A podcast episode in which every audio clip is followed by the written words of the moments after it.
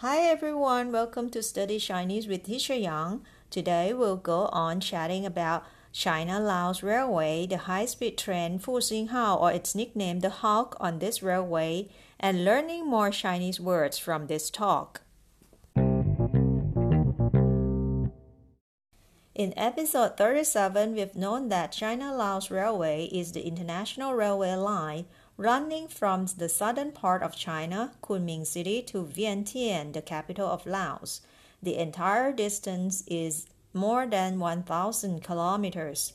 And of course, this railway, which is the first international railway that is built according to the Belt and Road initiatives of China, has brought about the great development to China, Laos, and other neighboring countries in terms of 经济社会 交通、旅游、投资、物流等等。They are economy, society, transportation, tourism, investment, logistics, and so on and so forth. Apart from these, it helps create jobs for the local people. 创造工作岗位. It means to create jobs. This railway has transformed Laos from a landlocked country into a land-linked hub. Another amazing thing about this railway is that there are tons of tunnels and bridges built along 1,035 kilometer path. There are altogether 167 tunnels and 301 bridges. What is amazing isn't just about the amounts of the tunnels, or sui dao in Chinese, and bridges, qiao liang, but also the construction process of sui dao he qiao liang tunnels and bridges. The people in charge of the construction had encountered lots and lots of obstacles. There are lots of problems that need experts brainstorming during the construction process. There are many factors to consider, like, for example, how to reduce the effects on 生态环境 or the ecological environment to the best extent. The factor about the workers' security or 工人安全 while digging the tunnels through. 贯通隧道 digging the tunnels through needs to be considered or even the matter of how to calculate for the bridge's weight support, 承重 weight support, which is particularly heavy. These factors have never been encountered by the Chinese, who possess long time experiences of building the high speed railways due to the fact that this China Laos Railway has come across the tropical rainforest landscape, the National Reserve, the World Heritage City, and the complex geological condition.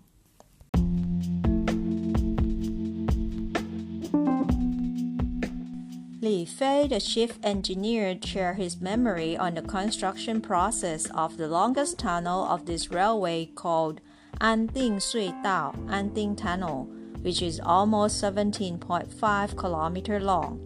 That day he had heard the extremely loud bang. It was the sound of the rocks and soil collapse in thousand square meter area in tunnel. There were three workers stuck inside. Luckily, they were able to climb out safely from the small space on top of the tunnel. This happened in the end of 2018. After lots of construction problems, Anding Sui Dao, Anding Tunnel was completed in the end of 2020. The great efforts and cooperation of the construction team should be acknowledged for the success of the tunnel construction. Big applause for them. Talking about the construction of more than 300 bridges in this mega project is not that simple either. Let's take the bridge across Yuanjiang River as an example. The bridge is about 832 meter long, almost 1 kilometer. The engineer team has to consider hard about the weight support of the bridge because only the bridge piers and columns, no trains running along yet, already weigh almost 150,000 tons. That's pretty heavy. While building this bridge, lots of mistakes and soil collapse existed. It took some time before the construction has reached the weight support standard.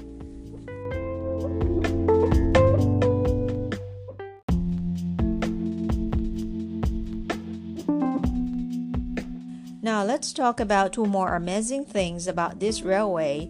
They are the service on the train and the train station of this route. In the train, there are many different types of food served, including general Chinese food, local Chinese food like a noodle dish called guoqiao mi xian, which is very well known in Yunnan province. There are also Thai people food or even Laos food. Besides the food on the train, the train attendants can also speak Laos. The signs and food menus on the trains are written in three different languages that is, Chinese, English, and Laos.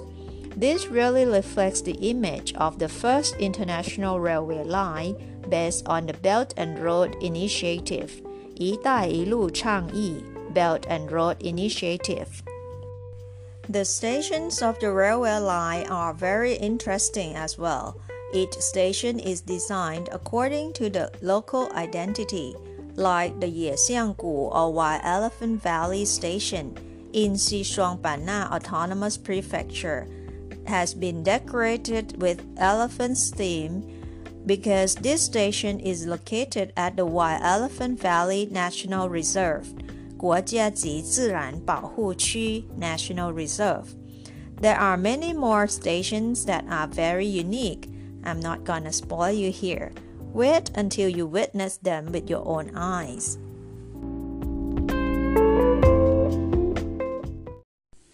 For now, let's practice sounding out Chinese words mentioned in this talk.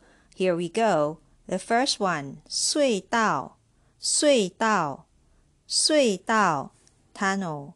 Second one, 桥梁,桥梁,桥梁 bridge. Third one, 生态,生态,生态 ecology or ecological. The fourth one, 环境,环境,环境 environment. Fifth one, 安全,安全安全 安全 security six one 嗯贯通贯通贯通。dig through usually used with tunnel next one number seven 承重承重承重 weight support number eight